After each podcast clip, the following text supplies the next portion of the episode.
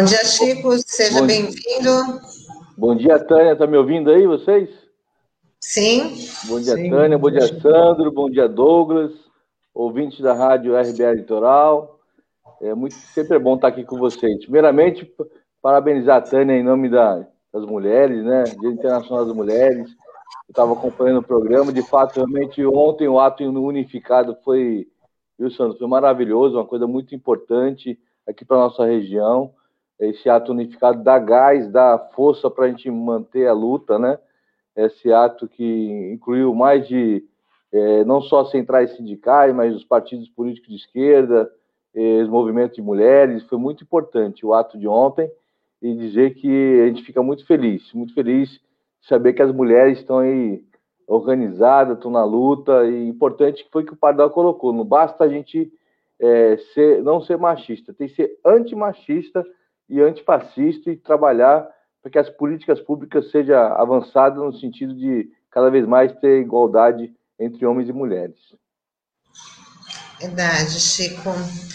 É, bom, a gente está, como a gente estava anunciando, nessa fase restritiva, fase vermelha, né, na, em todas as cidades do estado de São Paulo e aqui na Baixada Santista.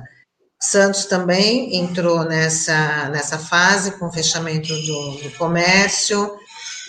E sempre tem aquele impasse, né, Chico? É, quando acontece essa medida mais restritiva, os comerciantes né, começam a protestar, porque realmente é uma situação muito difícil. Mas também não tem outra saída a não ser adotar a falta de circulação de pessoas para conter o avanço da, da pandemia. Queria saber da sua avaliação e o que, que a Câmara de Santos está fazendo em relação a isso, que cobranças estão sendo feitas.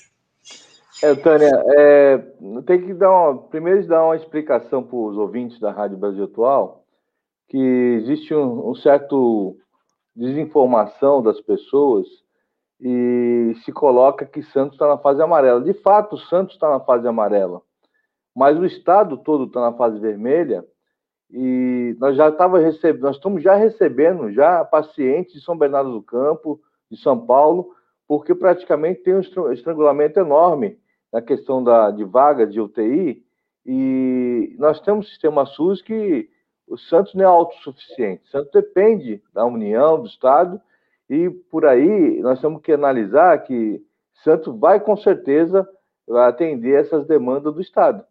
Então, rapidamente, os leitos de UTI, nós estamos aqui com uma. Você falou aqui da, das internações, do óbitos de Santos, nós estamos com o leito de UTI é, 63%, ou seja, mais baixo do que todo o Estado mas a tendência é cada vez aumentar mais. Então, é importante dizer é, que esse plano da fase vermelha para o estado todo é até para poder proteger o Santista.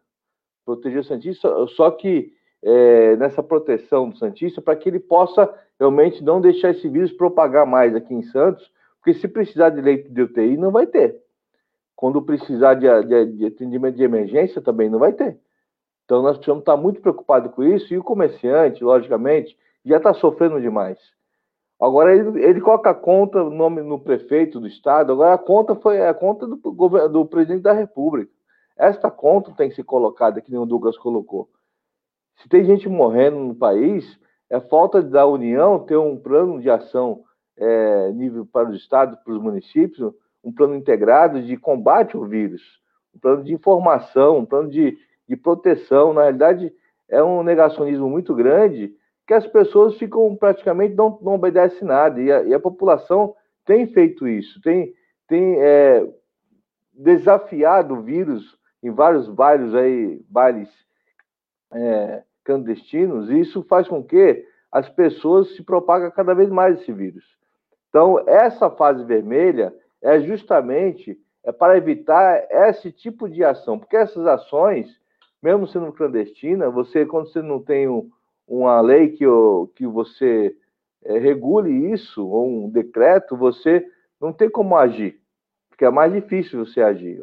Agora, com o decreto e tendo um lockdown a partir das 8 horas da noite, de qualquer festa clandestina, você tem a força de polícia, você tirar e dispersar essas pessoas, que são os mais que têm prejudicado essa questão da propagação do vírus.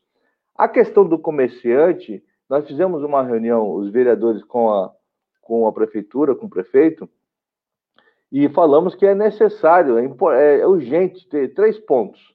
A questão dos desempregados, né, que tem que ter auxílio emergencial na cidade, não ficar esperando só auxílio emergencial do governo federal, e é possível se fazer um auxílio emergencial é, de forma que se possa atender aquelas pessoas na, na linha da pobreza, né? Você não tem como a pessoa está desempregada, não tem o que comer, você tem que ter um auxílio emergencial, tem que ter um auxílio aos comerciantes, no sentido de você ter aí é, algumas é, taxas e tributos que são, são cobradas, é, que não pode ser isentada, mas pode ser postergada para frente, com, com prazo bem maior de pagamento, diluído a longo prazo, né? É, que também isso não ajuda tanto, mas refresca. E a questão, sobretudo, é a questão de você ter aquela. É, nós temos hoje quatro bom, bom pratos na cidade, mas se cobra. Então, que você tenha aumento dessas refeições diárias, porque na realidade não está dando conta, não está dando conta dessas refeições diárias, e isentão, isentar essa, essa refeição seja gratuita. Porque tem gente, Tânia, Douglas e Sandro, não tem um real para comer. Nós tivemos na Vila Gilda recentemente, tem uns um mês atrás, e perguntando como estava o funcionamento do Bom Prato. E as pessoas, tem dia que eu não tenho um real para comer, seu Chico. Tenho, não tenho um real para comer. Então, um real para comer. Então, é, é impressionante, é, as pessoas não têm ideia do que nós estamos passando. Então, é, sabemos que toda é, fase restritiva vai dar essa questão de desemprego, a economia vai não vai girar, a questão da, do, do, das pessoas perder seu emprego e não ter perspectiva de voltar, isso para nós é muito crítico. A gente fica é, agoniado com isso. Quando o comerciante vai para as ruas cobrar ao prefeito que não, não vá para a fase vermelha, que continue com a fase com alguns protocolos, é, por conta da, de, de acabar com o seu comércio, meu, não tem outra saída. Não tem como o governo municipal assumir tudo isso. Alguma parcela ele tem que assumir, mas o governo estadual tem a sua responsabilidade. Estou falando do estado mais rico da nação, que tem que fazer alguma coisa, que eu acho que ele, ele fez uma, uma, um lockdown e uma fase vermelha bem, bem assim, branda.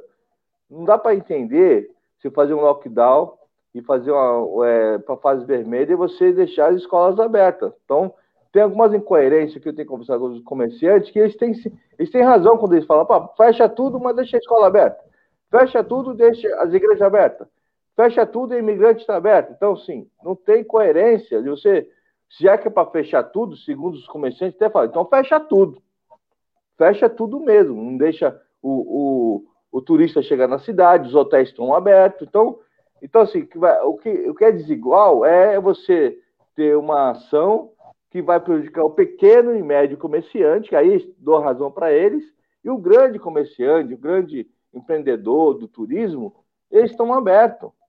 Então, a pessoa desce a serra, não tem nenhuma restrição. Ele vai para um hotel, fica tomando sua caipirinha, vai para a praia, porque a praia não está fechada, não pode ficar sentado, mas pode andar. Então, não dá para tomar medidas que prejudiquem somente uma categoria do comerciante. Porque se é para fechar, fecha tudo. Também tem, eu tenho esse ponto de vista deles que concordo que, é, desta forma, a prefeitura poderia ter um decreto mais restritivo. Ele não pode ter um decreto que ele, ele vá ser menor do que o Estado. Acho que o Douglas pode até me explicar.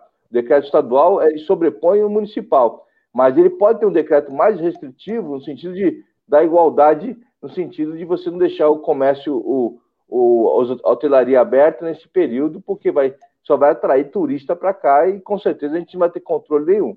Então, esse é o ponto de vista que eu tenho, e já coloquei isso meu ponto de vista para o prefeito. E também a questão do, do transporte público, que é precário. Não adianta a gente falar, ah, fecha tudo, a atividade essencial fica aberta, o porto está aberto, não tem vacina para os portuários, Recentemente o navio estava aí, o navio de sal com dois tripulantes contaminados e com certeza propagou essa, é, o Covid para os estivadores, para a cidade. Não tem um protocolo sanitário, você vê que está tudo a bangu, e nós precisamos, de certa forma, ter um controle disso. Se não tiver controle, e não vai só com vacina mesmo. Não adianta. Gente, essa, essa questão de, da fase vermelha, fase tem estados que estão fazendo a fase preta, mas não tem, isso não existe. Isso, é só paliativo. É só para o vírus não se propagar. O que vai resolver é a questão da vacina.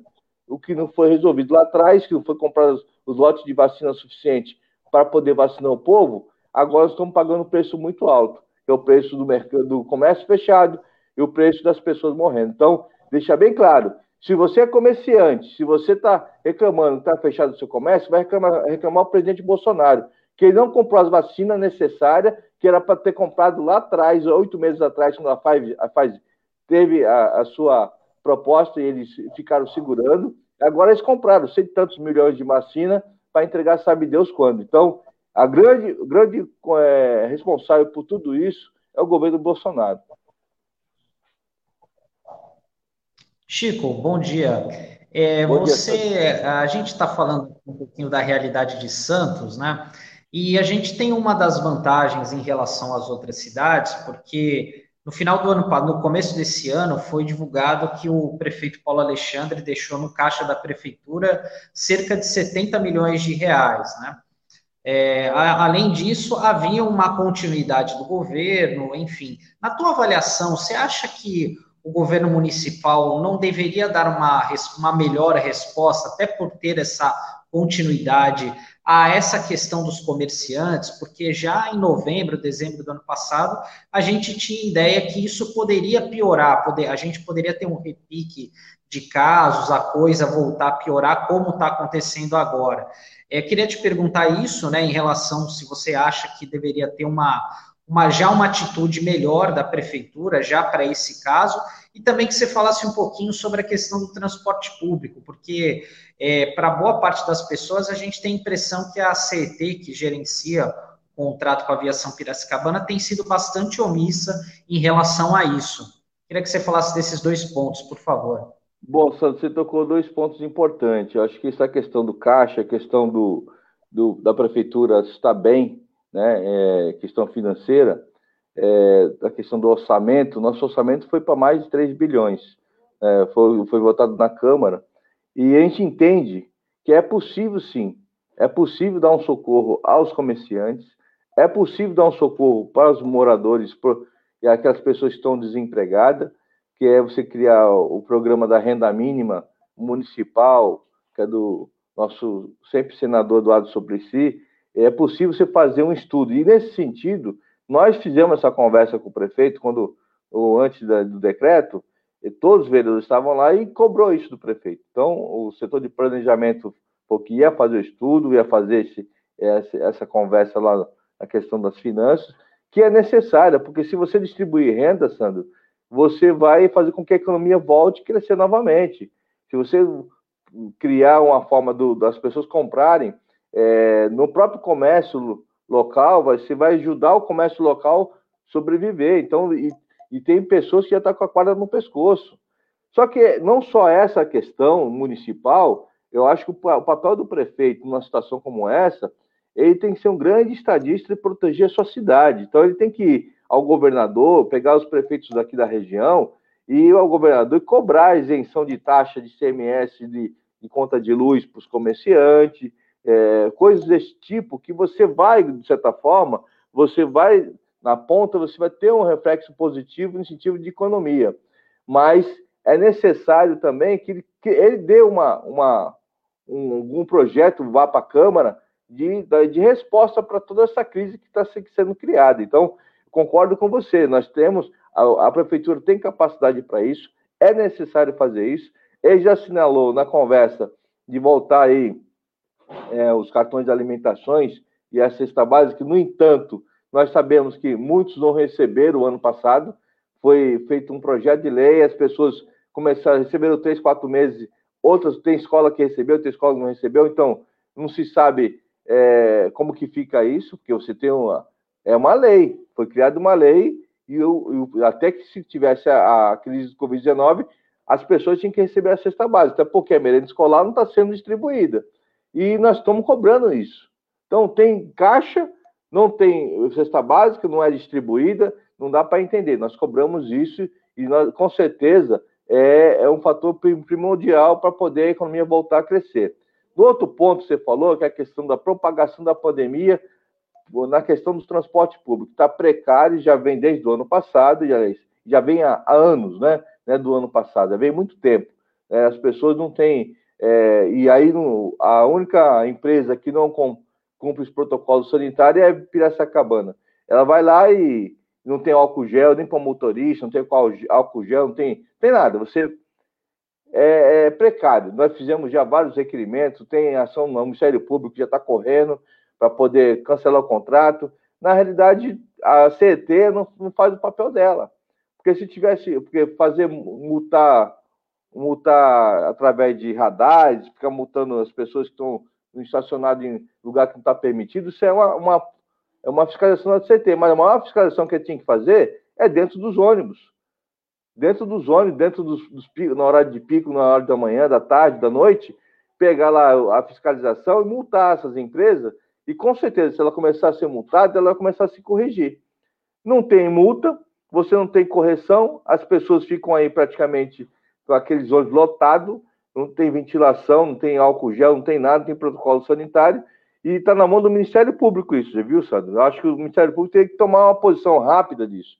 Já foi denunciado, juntaram vários requerimentos de vários vereadores, o vereador Fabrício entrou com, com a ação, então acho que é, o Ministério Público tem que dar uma resposta para a população, que vai além agora do, do, do, Poder Legislativo de cobrar, já cobramos demais, a Prefeitura também não faz a parte dela, então a Justiça tem que tomar uma posição, porque eu não tenho dúvida que é um grande propagador da doença dentro dos, dos transportes públicos da nossa cidade. Agora, poderia fazer o seguinte, ó, vamos fechar o transporte público. As pessoas que quiserem vão buscar os, os trabalhadores nas suas casas. E aí você consegue diminuir também essa circulação de massa, né? É você ter o transporte, porque quando você tem, tem transporte público, a rigor, as empresas vão buscar em casa. É, aquelas empresas que têm, é, que é essencial, que é o caso da, da, da saúde, o porto, enfim. Acho importante é fazer uma ação que realmente pro, que diminua de, de vez a, a, propagação do vírus, porque o vírus cada vez mais está tá circulando e essa nova cepa que está vindo, que já está em Santos, ela é muito mais, é, ela se propaga muito mais rápida que a antiga. Então, é muito mais rápido. Então, assim, é, a velocidade da, da, da, contaminação tão grande que se as pessoas têm que ser na sorte. Se ela se, se contaminar e não ter reação nenhuma, ótimo. Agora, se ela se contaminar, tiver uma reação, precisar do, de um leito hospitalar, não vai ter leito hospitalar na Baixada Santista para atender esse povo todo. Então, é isso que o pessoal tem que ter consciência. Nós temos que se, se precaver. A Câmara Municipal já fez já um, um, um ato da mesa diretora, o número 1 2021, onde só 50% dos funcionários vão trabalhar das 10 às 17 horas. A sessão foi reduzida para uma sessão, vai ser duas sessões por semana, vai ser uma semana, uma sessão na quarta-feira puxando a sessão para 16 horas para poder terminar antes das 8 para as pessoas, é, os funcionários que vão ficar lá é, ter tempo de chegar em casa, né? Todas as sessões agora, até dia 19, vai ser online. Então, vai ter só o presidente da casa lá com os funcionários e mandando a sessão online para os outros vereadores que vão estar conectados na, na, rede. Então, nós fizemos já. E tem a devolução também é, de uma parcela é, da devolução da Câmara mensal de mais de 3 milhões, já foi até matéria na Jornal Tribuna, para que possa ajudar a prefeitura no sentido de fazer a questão de, dessa cesta básica, a questão é, do vale alimentação, ajudar na questão social, que é um momento muito importante, é você trabalhar essa questão das pessoas que não estão tendo o que comer, precisa de ter um auxílio social momento. Chico, é, bom dia, tudo bem? Bom dia, Douglas, tudo bom? Chico, seguinte, é, nós tivemos mesmo, é, a partir do, do, do, ano passado, várias medidas que eram medidas de emergência para auxiliar no caixa, para amparar os setores que precisavam de uma cobertura. Né? Então, você citou aí é, uma medida que, neste ano, já repete o que aconteceu no ano passado, que foi repasse de verbas do legislativo para o executivo. Aliás, você Verdade. citou agora até a, a quantia, né? 3 milhões. E também no ano passado houve um, uma movimentação do ex-vereador Banha é, reclamando que não havia a prestação de contas desses recursos, até propôs na Câmara que se houvesse um, um, uma comissão especial para tratar desse assunto, já que o regime né, de utilização dessas verbas é um regime que foge do procedimento licitatório. Eu queria saber de você se, primeiro, a Câmara está providenciando essa fiscalização. E, e como é que está fazendo isso? E, ao mesmo tempo, é, se essas verbas destinadas para o executivo já não suportariam um programa de auxílio emergencial regular aqui na cidade. Porque nós temos um ou outro ponto né, é, circunstancialmente encaminhado. Você acabou de citar do auxílio que vem da desmobilização das verbas para a educação. As verbas que iriam é, na, na, na educação servir para alimentação, etc., fechamento das escolas, as verbas estão disponíveis e, teriam, e seriam deslocadas né, para essa finalidade. Mas somando essa verba, o repasse do, do, do, da Câmara, as verbas que vêm do governo federal, não teríamos já, Chico, condições de ter um programa de auxílio emergencial é, regular enquanto durasse a pandemia aqui na cidade de Santos? Tem, Douglas. Acho que essa é a questão que os vereadores têm cobrado, né? Acho que nós precisamos ter um programa regular e uma, uma lei específica para isso, né? Quando você tem uma lei específica para isso, você tem uma rúbrica que você vai estar tá injetando dinheiro naquilo lá. É mais fácil você fiscalizar quando você tem uma coisa clara, específica, que você sabe que você tem durante vai, um ano, você vai atender tantas mil pessoas cadastradas no CRAS, ou cadastrada eh, no setor do assistente social da prefeitura, enfim, é necessário fazer isso. Então, o que nós pedimos é, foi essa clareza que você acabou de falar. Você precisa ter a transparência, não só você para repassar o dinheiro, porque é, não, não é legal você repassar dinheiro da Câmara a direcionado para um certo fim. Parece, parece que o, o departamento jurídico, tanto da Prefeitura como também é, da Câmara, já olhou, não pode ser feito dessa forma. Então, você passa para o cofre central da prefeitura ele distribui. Então fica mais difícil de você fiscalizar para onde foi distribuído. Pode para a saúde, para a educação, pode para tudo que é lado, né? Há um compromisso do prefeito de ir para a área da assistência social, há um compromisso. E para isso ele precisa levar um projeto para a Câmara, é, no sentido de, ó, esse projeto aqui vai ser tantos reais e esse dinheiro, a fonte que a gente vai buscar esse dinheiro é a fonte, é, uma delas vai ser essa fonte da Câmara. Ele pode, não vai estar escrito isso, mas ah, os valores vão, vão bater. Eu, eu acredito que você fazer uma conta, que nem foi feito até uma, uma, uma proposta é, dos vereadores para o prefeito, no sentido de você ter uma renda mínima é, de cidadania, vai de 200, 300 reais, que ele complementar do, do federal, mais no estadual, e inclusive o, o secretário de governo, Fábio Jordão, fala: se a gente for ver, eu acho que dá, porque a gente pode, de repente, juntando a renda mínima do município, do estado e do, do federal, vai chegar quase um salário mínimo. Já dá para as pessoas segurarem é, alguma coisa. Pô, e é uma cesta básica, um cartão de alimentação de 250, opa, já, já é alguma coisa. Então, esse é o caminho que nós estamos colocando. Então, é, o prefeito com seus secretariados na, na reunião ficou de ficaram bem assim, ó, nós temos que ir para esse caminho mesmo. Então, eu acho que é, nós precisamos realmente estar tá batendo nessa tecla, pra, porque eu não vi a resistência da, da, da parte deles, ah, não, não dá para fazer, não tem dinheiro, não foi feito, não foi falado isso. Foi falado, ó, tem que ver como que a gente faz, né? De imediato existe agora um, uma lei que já tinha sido aprovada, que é Educa Santos, que é um, um programa de qualificação profissional e eles vão já de imediato dar 300 reais para duas mil pessoas que se inscreverem nesse programa. Ou seja, a pessoa se faz um curso de capacitação online e vai ganhar 300 reais por, durante três meses. Então, isso, se ele tem essa verba para duas mil pessoas, você vai ter que. Você faz uma conta, você pode propagar, aumentar isso. Você ter uma, uma capacitação permanente, porque eles usaram o programa para poder justificar o valor que vai ser distribuído, que lá do programa tem tipo uma verba, né?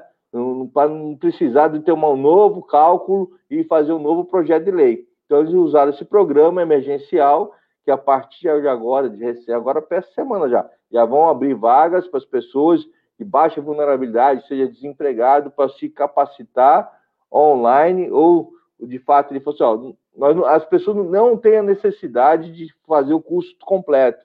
Só no fato dela se cadastrar e estar tá precisando, ela vai receber os 300 reais durante três meses do curso. Então, assim, já é um, é um, um caminho, Douglas, para, acho que, a renda básica de cidadania. Se a gente pensar em três meses, você calcular mais, mais nove para frente, você já tem uma forma de você atingir as pessoas mais vulneráveis da nossa cidade, que seria essencial até para voltar a economia novamente, as pessoas terem o que comer e circular o dinheiro na cidade.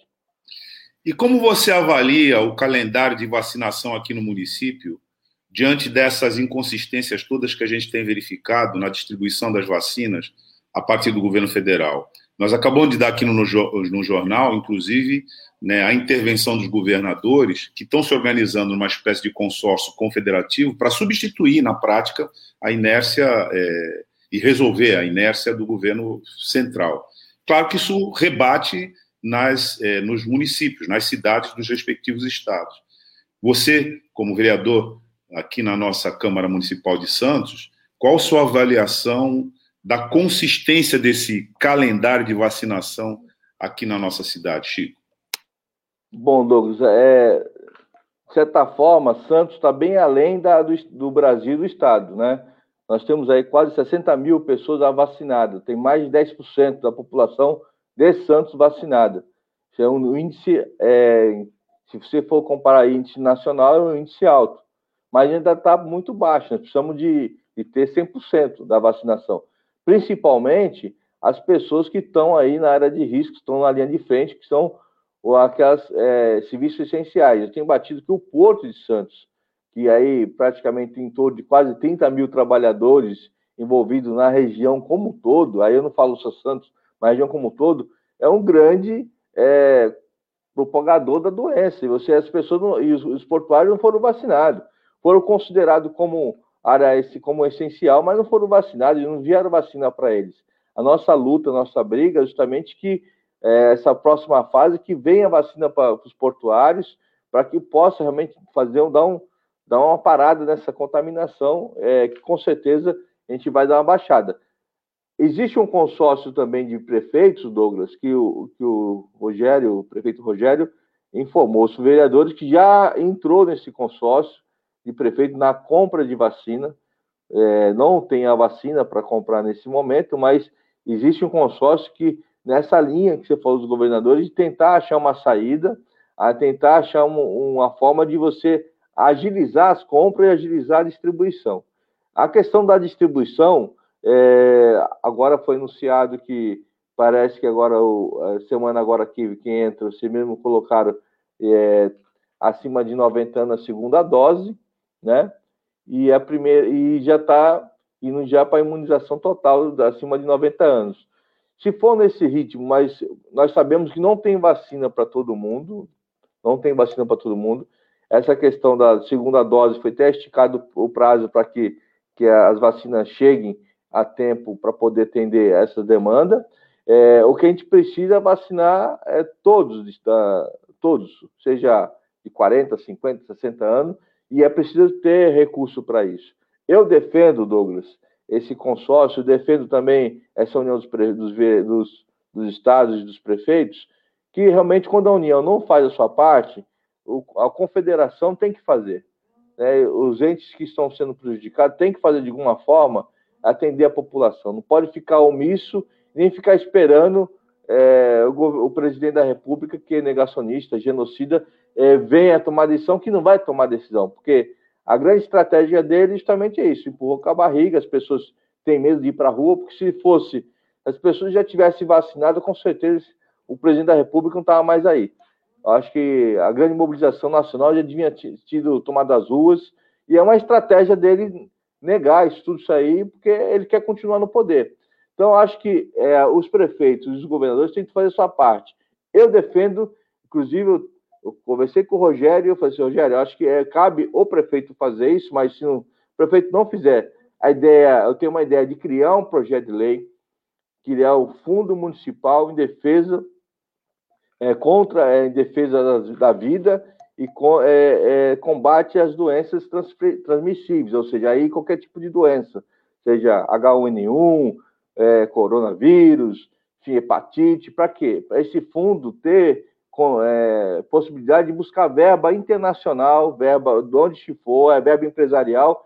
Então, se algum empresário quiser comprar, ele não vai comprar vacina, ele vai investir naquele fundo para a prefeitura comprar vacina, comprar, fazer as medidas necessárias para imunizar a população, para não ficar uma coisa desorganizada e aí cada um querer fazer cada um do seu jeito. Então, eu sei que tem empresários portuários que já falaram comigo, ó, oh, Chico, se fosse liberado pelo Supremo Tribunal, eu compraria, vacinaria todos os meus trabalhadores e daria duas vezes o lote para a prefeitura vacinar a população.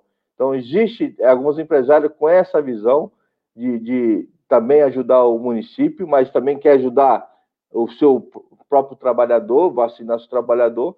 É, não sei se essa seria a saída, mas assim, se criando um fundo é, para que as pessoas possam buscar verba, para que é, essa verba seja destinação direcionada para a área da pandemia, é, você tem a forma de fiscalizar no Conselho de Saúde, a forma de fiscalizar na, na Câmara Municipal, que esse fundo vai ser gerado para esse fim. Então, assim, não ficar uma coisa solta. Né? Então, assim, se a, se, a, se a prefeito não fizer esse projeto, com certeza é, nós vamos estar propondo um projeto parecido como esse, para que realmente crie um fundo, não é para agora, é para a vida toda. E você tem um fundo ali para que possa realmente ter uma verba e ter uma forma de combater, ficar, é, não ficar dependendo do Estado, dependendo do, da União. Se tiver uma verba internacional, da ONU, uma verba é, do, do, do órgão municipal mais amplo do mundo, que é da OMS, que é ó, da saúde, vem para o Brasil, vem, vai para Santos, o porto maior da América Latina. Onde está o foco da transmissão? É importante isso.